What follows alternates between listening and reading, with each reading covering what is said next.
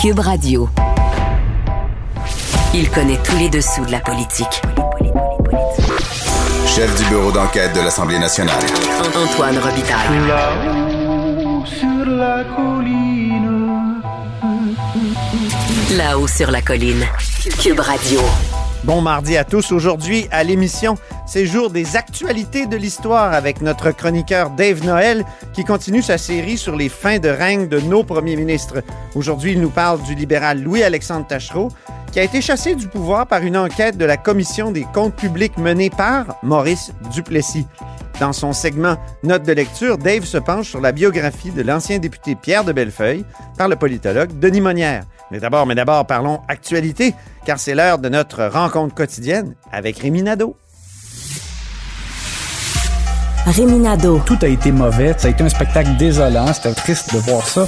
Antoine Robitaille. On sait bien, vous voulez faire du nationalisme. Mais non, on veut justement contrebalancer cette délocalisation-là politique. La rencontre. Un jour, on fera notre débat. Oui, oui, bien sûr. Métal sur métal. C'est le moment de vérité. La rencontre. Nado. Robitaille. Bonjour, Rémi Nadeau. Bonjour, Antoine. Chef de bureau parlementaire à l'Assemblée nationale pour le journal et le journal. Ça déboule pour les euh, mesures sanitaires, hein? Oui. Et là, le port du masque à l'école, donc pour les élèves en classe, ils pourront le retirer à partir euh, du retour de la semaine de relâche. Et ça va venir donc en premier euh, à Montréal et dans les alentours, en fait pour la plupart même des régions, parce que eux, la semaine de relâche, c'est la semaine prochaine. Et au retour, donc le 7 mars, ils pourront enlever le masque en classe. Et pour ce qui est de Québec, euh, et euh, vers le Bas-Saint-Laurent. la semaine de relâche, c'est une semaine plus tard. Donc, eux, ils vont en profiter vraiment à partir du 14, mais à partir du 7 mars, il y a donc cet assouplissement très intéressant. Et là, euh, l'autre élément intéressant, c'est Christian Dubé qui a affirmé avant la période des questions qu'il a demandé le gouvernement a demandé à la santé publique d'établir un plan de retrait graduel du port du masque dans l'ensemble des lieux publics. Alors, je ne sais pas. Là, on- il semble y avoir une conférence de presse demain du docteur Boileau. Je pense pas qu'il va tout de suite avoir ce calendrier-là, mais on sait donc que la commande est passée. Christian Dubé a même dit vous pourrez lui poser des questions là-dessus. La, la lassitude des masqués va avoir une fin, Rémi. Ben là, écoute, j'allais, j'allais utiliser l'expression tunnel, là, la lumière au bout Oui. du tunnel. Je sais pas, je pense que ça porte malheur. On a peur, hein? Oui, on ça porte malheur. Moi, j'ai peur à la sixième vague. là. On voit euh, la lumière de la lampe de poche au bout de la pièce dans laquelle on était plongé dans l'obscurité, on va dire. OK. C'est l'heure de l'analyse sportive de la Oui. période de questions.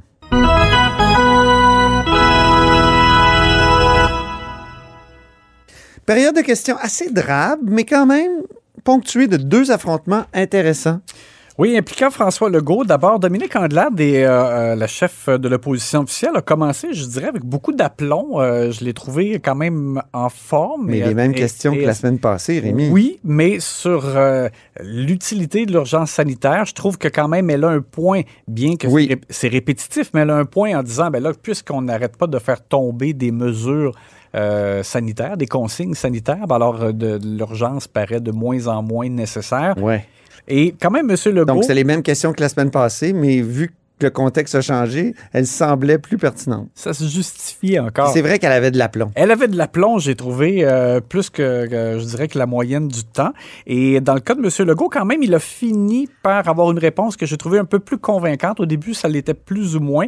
Mais bon, il soutient que pour verser les primes aux infirmières, étant donné que c'est quelque chose qui est en dehors des conventions collectives, qu'il a besoin de l'urgence sanitaire, mais il a parlé aussi euh, du fait qu'on on, on verse une rémunération à des gens pour faire la vaccination. Et ce sont des, des fois des, des gens de corps de métier euh, qui ne devraient pas normalement. Donc, Ben oui, mais il pourrait tout faire ça par projet de loi. Là. Ben, écoute, c'est possible, ça se c'est Je comprends discutable. pas. Moi aussi, je trouve ça un peu quand même Ça commence à être vraiment bizarre. étonnant. Madame Andelade dit il y a juste nous ici que c'est comme ça. Euh, Pourquoi en Ontario on n'a pas besoin de ça? Pourquoi Ouais. ailleurs dans le monde on n'a pas besoin de ça? Elle avait aussi un bon point. Alors, quand même, ça a été un échange intéressant. Là où j'ai trouvé, par contre, Madame Andelade plus faible, c'est lorsqu'elle a abordé dans un deuxième bloc, si tu veux, de cet échange-là, euh, le- la nécessité d'aider les Québécois pour faire face au coût de la vie euh, et à l'inflation. Et M. Legault a rappelé que depuis l'élection de la CAQ, ils ont posé plusieurs gestes. Ils ont ramené Mm. un frais de garde unique, euh, donc qui a fait sauver beaucoup d'argent à, à beaucoup, Les des- taxes beaucoup de scolaires. parents, les taxes scolaires qu'ils ont diminuées. Et aussi, ça c'était important, l'augmentation de la lo- l'allocation pour enfants. Écoute, Oui. pour le deuxième enfant, ça allait jusqu'à 800 dollars de différence. C'était quand même énorme. Et Mme Anglade a dit, ben, ils n'ont pas l'air de l'avoir senti, ben, ben, les Québécois, parce qu'ils doivent se serrer la ceinture. En même temps, on peut revirer ça de bord. Imagine si la CAQ avait rien fait, on serait ça. bien plus dans la chenoute là, en termes de, de finances personnelles. Donc, j'ai trouvé que là-dessus, c'était un peu plus douteux, mais bon échange quand même entre les deux là-dessus.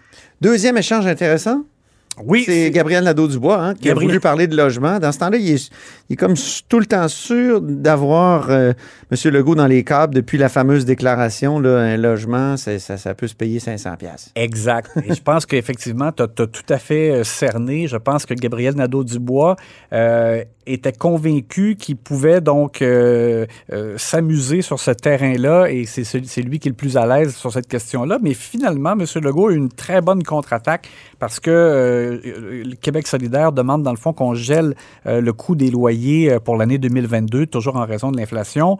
Et M. Legault a dit, ben c'est pas une bonne idée parce qu'on se trouve à aider ceux qui peut-être en ont le moins besoin. On va écouter sa réponse. Québec solidaire nous dit que quelqu'un paye un loyer de 1000 dollars par mois, 2000 dollars par mois, 3000 dollars par mois, nous on va tout geler. Qui va en profiter le plus? Les plus riches. Même chose que pour les tarifs d'Hydro-Québec. Je pense qu'il y a des moyens plus solidaires d'arriver à un meilleur objectif. Oui, c'était bien retourné. Il l'a retourné un peu comme une crêpe. Et c'est drôle parce que c'est ce que reprochaient aussi les partis d'opposition à la CAQ euh, concernant la réduction des taxes scolaires. On Ah disait oui. oui. mais étant donné que c'est calculé sur la valeur d'une résidence, Ben ben, oui. quelqu'un qui est bien nanti, qu'une grosse Paul Desmarais maison- et Pierre-Carl Pellado ont aussi eu des grosses baisses de taxes scolaires. Oui, en, en- en montant d'argent Oui. absolu, c'était encore plus important que quelqu'un de, de moins fortuné. Alors, Ben alors là, il, il a retourné, dans le fond, le même argument, mais sur la, le coût des, des logements. Alors, c'était quand même c'était bien envoyé par euh, M. Legault. Autre bon échange, le troisième, moi j'ai trouvé que c'était euh, l'échange du jour. Euh, une vraie bataille là, entre deux barrettes. Oui, c'est ça, Jolin Barrette et Gaétan Barrette. Et euh, Gaétan Barrette s'amuse de toute évidence là, en tant que porte-parole en matière d'éthique. Euh, il, il adore euh, remettre des choses sur le nez du gouvernement. Alors là, il, a- il avait beau jeu avec le rapport de la commissaire à l'éthique sur l'utilisation euh, d'heures de travail euh, d'employés de bureaux de circonscription là, du gouvernement payés par les fonds publics, mais pour du travail partisan afin de préparer la campagne électorale. Alors, il, a profité de ça, cette tape sur les doigts euh, du gouvernement caquiste pour le remettre sur le nez, justement. Et Simon Jolin Barrette a tenté de, de placer les libéraux sur la défensive, étant donné leur héritage, leur lourd héritage en matière d'éthique, etc. Mais ça a donné quand même un échange savoureux. Gaétan Barrette a terminé par une, une suggestion euh, de, de façon, dans le fond, de rembourser, entre guillemets, euh, les heures euh, travaillées pour euh, de mauvaises raisons. Et on va entendre l'échange que ça a donné. Et j'invite le député de la Pinière, avant de garrocher de la boîte comme il le fait, à regarder Monsieur le Président lui-même dans sa propre formation politique, l'héritage et la confiance du public envers toutes nos institutions que le Parti libéral a amené. Mais, on va être de bonne humeur. Le premier ministre nous demande souvent de faire des suggestions constructives. Je vais en faire une. Comptabiliser toutes les heures que le WIP a dépensées avec son personnel, le personnel de bureau, mettre ça dans une cagnotte et faire un don à Éducalois et inviter tous les députés ici à aller suivre une formation. Ça va être gratuit, Monsieur le Président. Et sur le fond, quand même aussi, je voudrais pré- préciser que avant la période de questions, M. Legault était questionné là-dessus de façon assez serrée par les journalistes euh, dans le corridor. Ben Et- oui, parce que le whip, Éric Lefebvre, qu'est-ce qu'il fait là encore s'il a été blâmé par la commissaire? Oui, et à noter que lui, pour, pour sa défense, il a envoyé une déclaration, mais il n'est jamais venu euh, s'expliquer devant les journalistes là, en passant. Et M. Legault a dit que c'était une erreur du WIP, mais par contre, il a dit qu'il n'était pas question de rembourser les heures travaillées d'une quelconque façon, alors que dans sa déclaration écrite, M. Lefebvre avait parlé de ça. Mais on semble décoder que M. Lefebvre lui parlait uniquement de ses employés à lui là, du- dans le cabinet du WIP. Euh, mais non de non l'ensemble des, euh, des employés des bureaux de circonscription qui ont euh, assisté deux fois à des formations. Écoute, moi, je trouve que dans ce dossier-là, de toute évidence, c'est le parti qui a été dirais, Fautif. Oui, ben, qui a été trop, euh, j'allais dire, agressif là, dans, dans le, Ouais. Euh, l'imposition de formation euh, en vue de la préparation électorale. Et M. Lefebvre, lui, comme whip, aurait dû être le rempart. C'est lui qui aurait dû dire un instant, ce n'est pas comme ça, on doit séparer le travail fait pour... euh, Surtout que ça fait par les des années que les autres partis se plaignent, puis la Oui. CAQ elle-même s'est déjà plainte, déjà déposé une plainte contre le Parti québécois, Mhm. qui avait été reconnu euh, coupable ou euh, qui avait été blâmé. mhm. Alors, Alors, c'est- euh, c'est ça, effectivement. C'est, surprenant. Éric Lefebvre aurait dû être le rempart, il ne l'a pas été. Puis là, ben, c'est ça, malheureusement, ça, ça lui revient dessus. Pas de conséquences. Merci beaucoup, Rémi. À demain. On se reparle demain.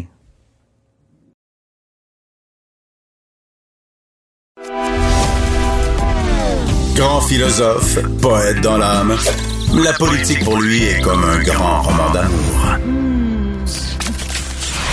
Vous écoutez Antoine Robitaille, là-haut sur la colline.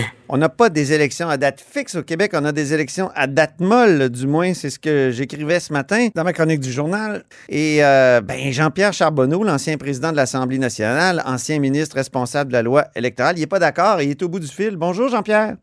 Oui, bonjour Antoine.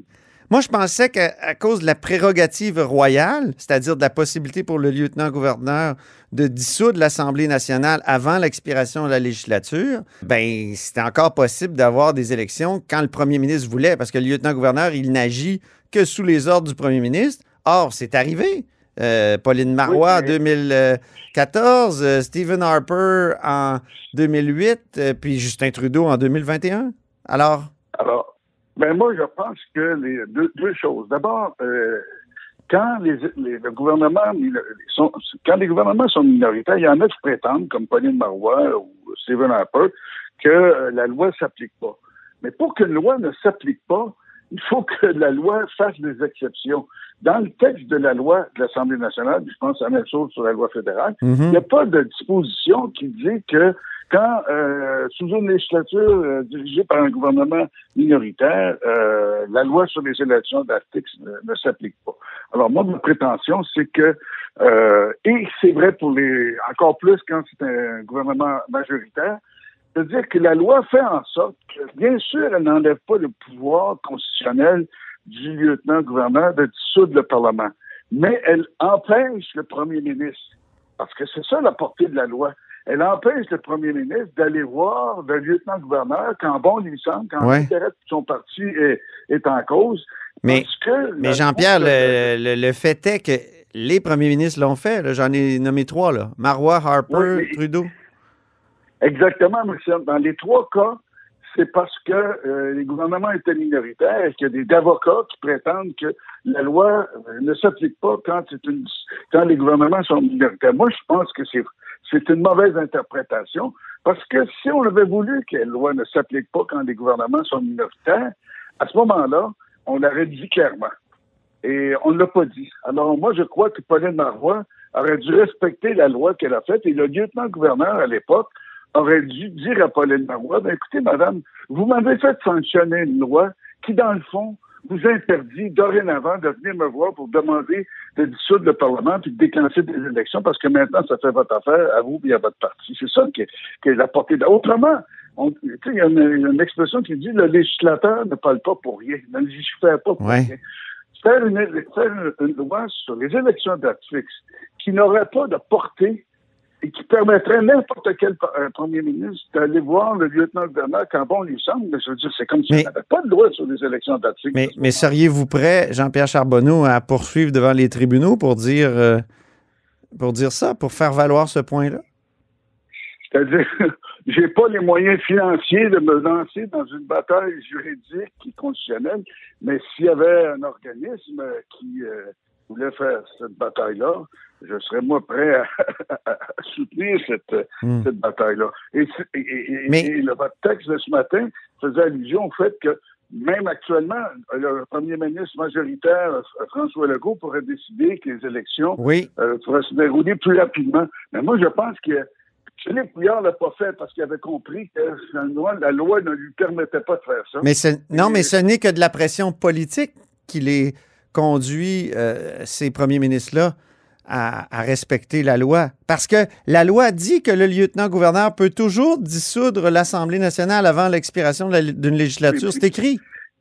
Oui, c'est vrai. Mais Et là, le, là, le législateur a pris le soin de l'écrire. Non, mais attention, il y a deux personnes en cause. Il y a le, le- le- le lieutenant-gouverneur, mais il y a le premier ministre. Un lieutenant-gouverneur peut bien dissoudre le Parlement, mais il faut qu'on lui demande. Mais qui peut lui demander le premier ministre? Alors, la loi, qu'est-ce qu'elle fait de façon implicite et de facto? C'est qu'elle empêche un premier ministre d'avoir, d'aller dorénavant voir quand bon lui semble le lieutenant-gouverneur pour lui demander de dissoudre le Parlement. Alors, c'est pour ça que, constitutionnellement parlant, une loi de l'Assemblée nationale ne pourrait pas modifier la prérogative constitutionnelle du lieutenant-gouverneur. Mais le, Oui, là, ça s'appelle ça, dans la Constitution, c'est écrit, c'est la charge de la reine.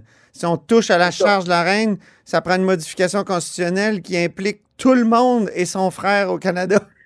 c'est ça. C'est pour ça que c'est resté. Oui, mais attention, euh, Antoine, sans c'est resté. Mais ce que la loi de- de- des élections d'Atfix fait, c'est qu'elle ne peut pas permettre, elle ne permet pas au premier ministre d'aller voir le lieutenant-gouverneur pour lui demander ça. Et si le lieutenant-gouverneur se met debout, il dirait au premier ministre, écoutez, il y a une loi qui m'empêche... Mais il n'y a aucune légitimité, le lieutenant-gouverneur Jean-Pierre Charbonneau. Oui, il y a une légitimité parce que finalement, sa prérogative de dissoudre le Parlement, il ne le fait pas quand il veut. Il l'a fait quand on lui demande, mais qui peut lui demander le premier ministre? Mais justement, s'il lui cas- demande, si François Legault y allait demain, là, le lieutenant-gouverneur n'aurait pas le choix. Mais ma prétention, c'est qu'à partir du moment où l'Assemblée nationale a voté une loi sur les élections d'Atfix, elle a, de facto, empêché et interdit au premier ministre de pouvoir faire ça. Oui, mais Parce ça, c'est, politiquement, Jean-Pierre Charbonneau, mais Non, non, juridiquement, non, constitutionnellement, la possibilité demeure. Non, je m'excuse, mais ce qui demeure, c'est le, le- le lieutenant-gouverneur qui peut dissoudre. Mais ce qui, euh, ce qui ne demeure pas, c'est que le premier ministre ne peut pas aller le voir quand il veut pour demander. Autrement, le législateur euh, légiféré pour rien, parce Ouais. que ça veut dire dans les faits que Ça arrive. pas de... Oui, mais moi, je pense que dans ce cas-là, on savait très bien. C'est d'ailleurs moi, la, la première fois, comme ministre de responsable, qui avait euh, mis ce débat, cette question-là en débat Oui. dans un livre vert sur la réforme des institutions démocratiques en 2002. Merci. Ça a pris plusieurs années avant que ça se concrétise, mais je pense qu'actuellement, euh, ceux qui peuvent essayer de passer au à côté de la loi, c'est qu'il y a quelque part euh, des gens qui jouent avec euh, l'esprit même de la loi. Merci beaucoup, Jean-Pierre Charbonneau, Ça me fait plaisir. ancien président de l'Assemblée nationale, ancien ministre responsable de la loi électorale et ancien député de Bordua.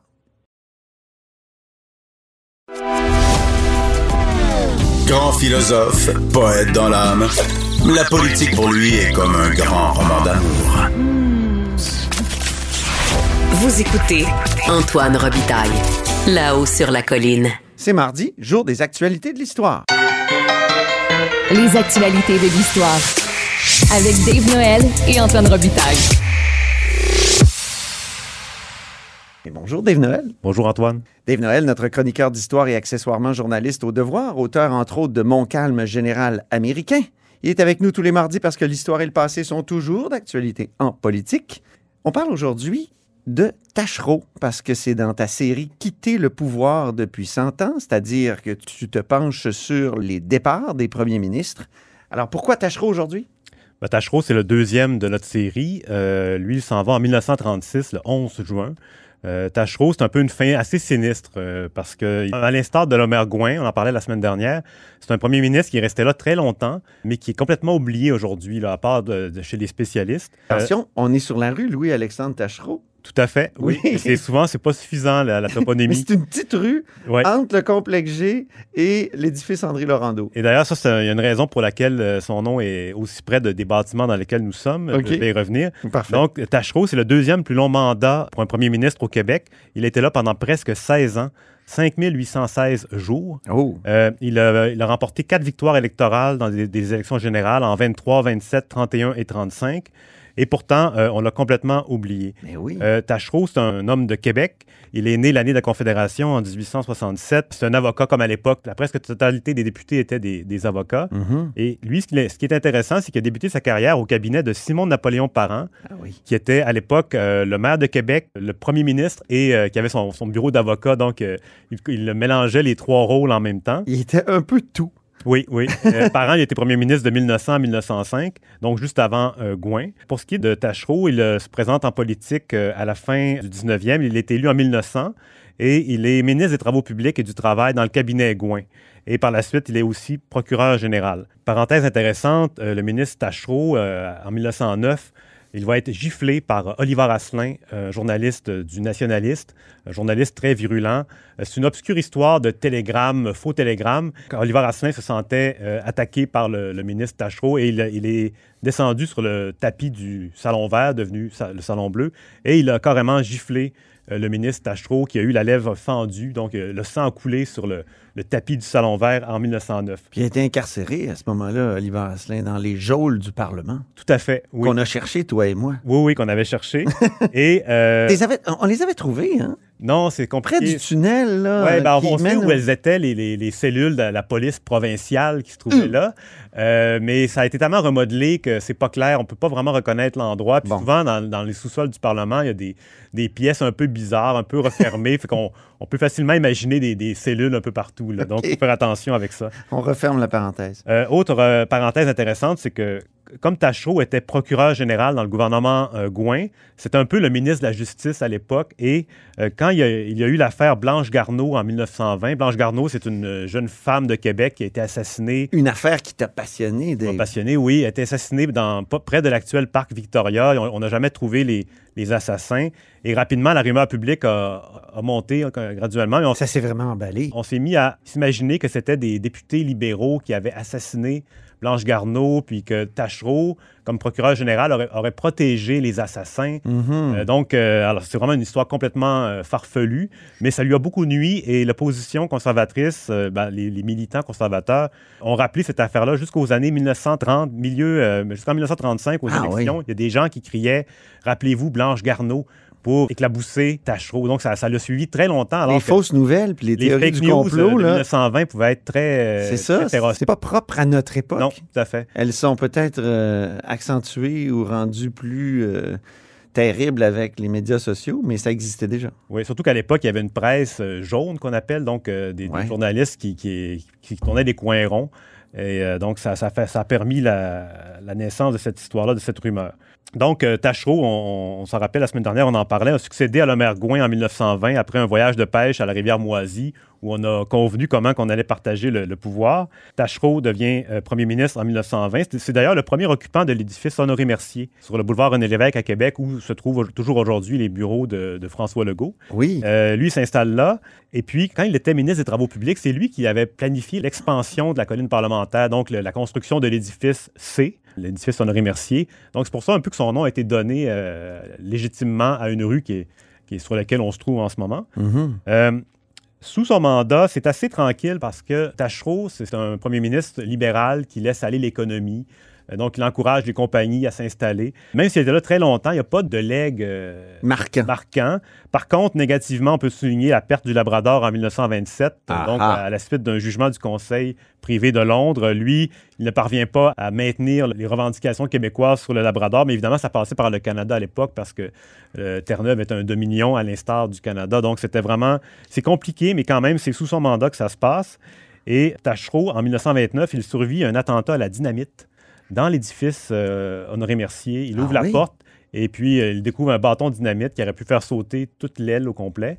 Et on n'a jamais su pour- c'est- c'est- d'où venait cette, euh, cette dynamite-là et qui étaient les Voyons commanditaires de J'ai cet jamais entendu parler de cette affaire-là. Ben, je t'invite à lire Les lieux de pouvoir au Québec euh, aux éditions Boréal. Ah, je l'ai peut-être vu. parle- Oui, oui, oui. On, en parle, on en parle brièvement parce que c'est c'est une histoire qui est rapportée par les journaux.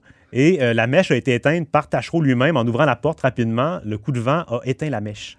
Donc, c'est une histoire un peu euh, rocambolesque. C'était des années où ça brassait quand même euh, sur certains plans, Ben oui. contrairement à l'image qu'on a aujourd'hui. Euh, pour ce qui est de la fin de son règne, euh, on se rappelle tous les, les assauts de Maurice Duplessis du, du- de l'Union nationale qui, qui s'attaquait à Tachereau en soulignant les- les- la corruption du régime. Ce qui est assez paradoxal dans la Quand- bouche de. de- quand on de sait ce qui va arriver par la suite. Mais en Ben oui. 1936, euh, Duplessis. C'était Duplessis le pur. Le pur, euh, qui avait jamais gouverné, qui était euh, donc très, très populiste. Et euh, donc, on, le régime Tachereau est vraiment affaibli, surtout aux élections de 35. Il a, il a repris le pouvoir, mais avec un- une majorité moins forte. Et donc, le 7 juin, le, le dimanche qui précède sa démission, tout est tranquille du côté de Tachereau. Les journalistes suivent ses allées et venues. On note entre autres qu'il va jouer au golf à Bois-Châtel et puis qu'il retourne chez lui sur la Grande Allée. Il y avait une résidence assez luxueuse qui est toujours là d'ailleurs sur la Grande Allée. Et les journalistes surveillent les va-et-vient. Est-ce que c'est habituel? Et on remarque qu'il ne prend pas le train pour Montréal comme il le fait à chaque dimanche pour aller au bureau du premier ministre à Montréal qui se trouvait dans l'actuelle cour d'appel à Québec, là, le bâtiment. Ah oui, le bâtiment colonnes. fabuleux d'Ernest Cormier, dessiné par l'architecte Ernest Cormier. Tout à fait. Le mercredi, le 10, on assiste au dernier débat en Chambre entre euh, Tachereau et Duplessis sur la question des pensions de vieillesse. Et euh, le jeudi, le 11, c'est là que se déroule euh, la, démission de, Tachereau. Il, il ré- réunit son conseil des ministres et en sortant, il se dirige vers les bureaux du lieutenant-gouverneur. Et au même moment, le comité des comptes publics siège au Parlement. Le comité des comptes publics, c'est là où Duplessis a vraiment euh, révélé la plupart de ses, ses scoops et de ses attaques contre le régime.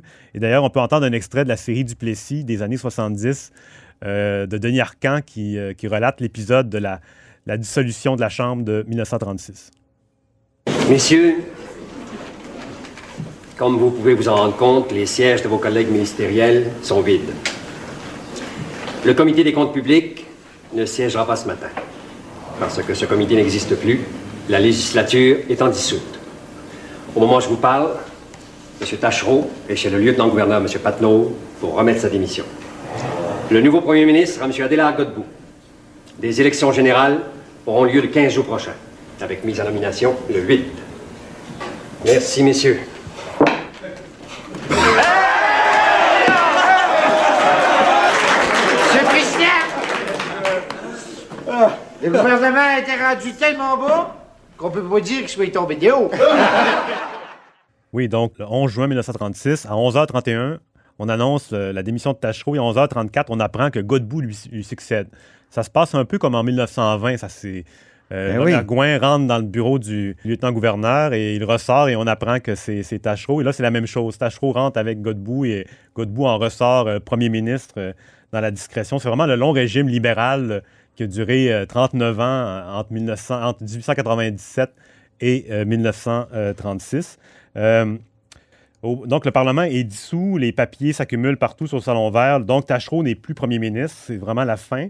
Et contrairement à aujourd'hui, où souvent les, politiciens aiment bien souligner qu'ils sont en politique le temps de servir le moins longtemps possible, ils ne veulent pas s'incruster, euh, Tachereau, lui, c'est l'inverse. Dans son, euh, discours de départ, il souligne euh, qu'il a été euh, 36 ans député de, de Montmorency, qui a été ministre de la Couronne depuis 29 ans et premier ministre depuis 16 ans. Donc, lui, c'est vraiment la longévité qu'il met de l'avant versus le, le- le- le- le séjour passager. On se rappelle que François Legault disait qu'il voulait être seulement être là 10 ans comme Mhm. premier ministre. Donc, comme si c'était mal vu de rester trop longtemps. Oui. Lui, c'est l'inverse. Il valorise ça.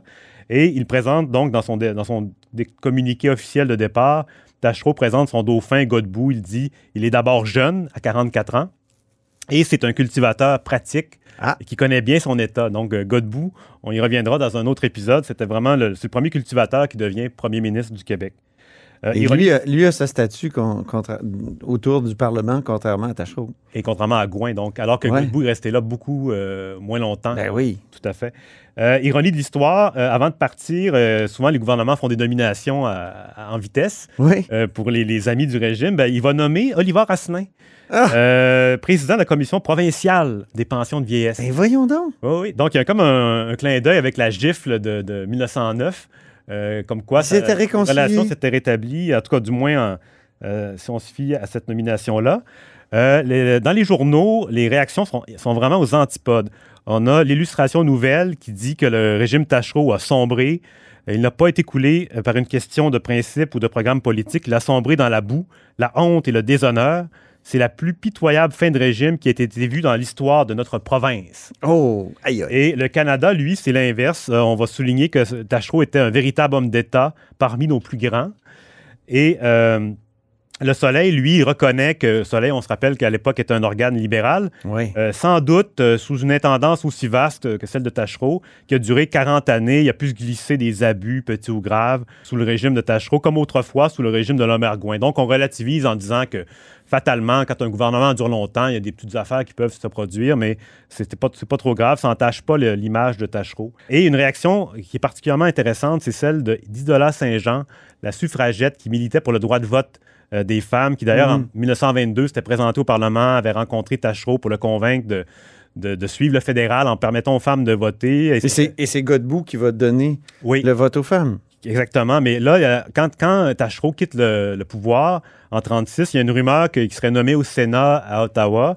Puis là, euh, Idola Saint-Jean, dans la presse, elle déclare que ça serait une véritable insulte aux honnêtes gens du Québec. Ah oui? À titre d'électrice au fédéral, euh, c'est ça. Elle, elle, elle est restée amère de son refus.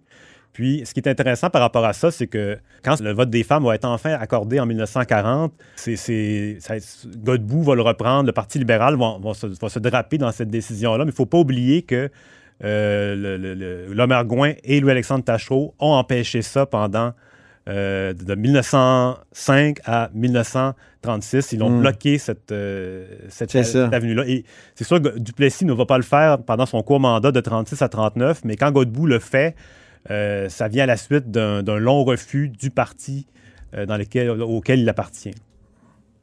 Donc, le Parti libéral ne peut pas euh, se targuer d'être le seul parti à avoir fait Ben, disons ça. que c'est venu Euh, assez tard dans, dans leur histoire. Et pour ce qui est de Tachereau, il se retire et il décède à Québec en 1952 à 85 ans.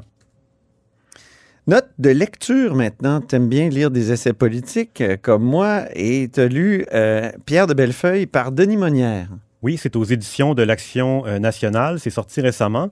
Euh, donc, Denis Monnière, l'auteur, euh, le biographe, lui-même, il a, touché à la politique. Il a fondé le Parti nationaliste qui, était qui se voulait l'ancêtre du Bloc québécois en 1984, qui avait présenté 75 candidats.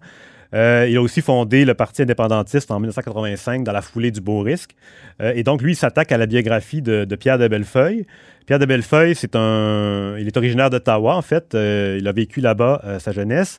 Et il a fait carrière au droit comme journaliste et à l'ONF, au McLean's. Et il a été directeur des exposants à l'Expo 67. Euh, donc, lui, il était chargé de convaincre les gouvernements étrangers de construire des pavillons à l'île Sainte-Hélène et l'île Notre-Dame. Et euh, Lui, c'est un indépendantiste, euh, comment dire, sans concession. Oui, mais ce qui est intéressant dans l'ouvrage, c'est qu'il y, y a eu un- son chemin de Damas. si Ah bon?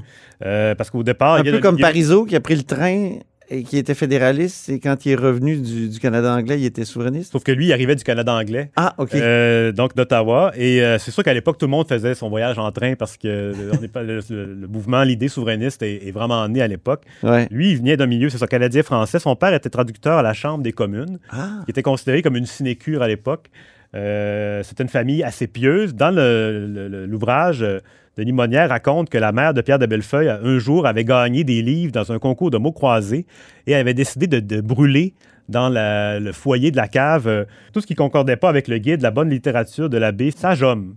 Donc, elle faisait le... L'abbé Sage-Homme. Oui, voilà. C'est presque un aptonyme. Tout à fait. Donc, c'est une famille assez euh, catholique canadienne-française. Et Bellefeuille devient courriériste parlementaire à Ottawa pour le droit en 1947. Euh, à l'époque, il, il, euh, c'est des chroniques assez. euh, on dit journaliste, mais c'était plus un chroniqueur par moment. Il, dénon- il décrivait entre autres la xénophobie des Canadiens français Ah oui. en se- en- en- par rapport euh, aux dénonciations que Duplessis faisait euh, sur les étrangers euh, qui menaçaient la province. Donc, Ah ouais. lui, il, a- il a- il avait été marqué par ça. Et en 1962, dans un texte, Pierre de Bellefeuille qualifie le mouvement souverainiste de masque révolutionnaire et exotique. Ah Donc, bon? il est toujours fédéraliste à ce moment-là, mais il a des idées qui peuvent ressembler à un partenariat à la René Lévesque de Souveraineté Hmm. Association. C'est juste que lui, c'est dans le cadre vraiment fédéral. Et euh, un point intéressant pour nous deux, c'est que lui, dans le fond, il était journaliste indépendant après l'Expo 67. Il se cherchait Et la, la crise d'octobre a relancé sa carrière de journaliste parce que ça lui a permis d'être collaborateur pour le Nouvel Observateur en France. Donc, il faisait des textes sur ce qui se passait ici. Mais quand la crise d'octobre s'est calmée, ben, les- disons que le- la France était L'intérêt pour le ouais, Québec, est ouais, tombé était- assez rapidement. Donc, ouais. il s'est retrouvé un peu le bec à l'eau. Et euh, sa conversion au, au souverainisme, Pierre de Bellefeuille, c'est vraiment avec Pierre Trudeau que ça se passe. Le discours finit les folies. Lui, ça, ça le choque. Et euh, donc, il, euh, il décide d'adhérer au mouvement souverainiste. À la même époque, en, en 72, euh, l'histoire se croise parce qu'il il acquiert la maison de Paul Sauvé, l'ancien premier ministre euh, de l'Union nationale à Saint-Eustache, Oui, pour 35 000 en 72. un- quand même. mais il, est il a un mode de vie assez modeste, comme on le voit dans le livre. Il ne s'installe pas dans la maison, mais dans le- un logement qui est au-dessus du garage. Il va louer la maison. Donc, c'est vraiment un, un homme qui est un peu dans.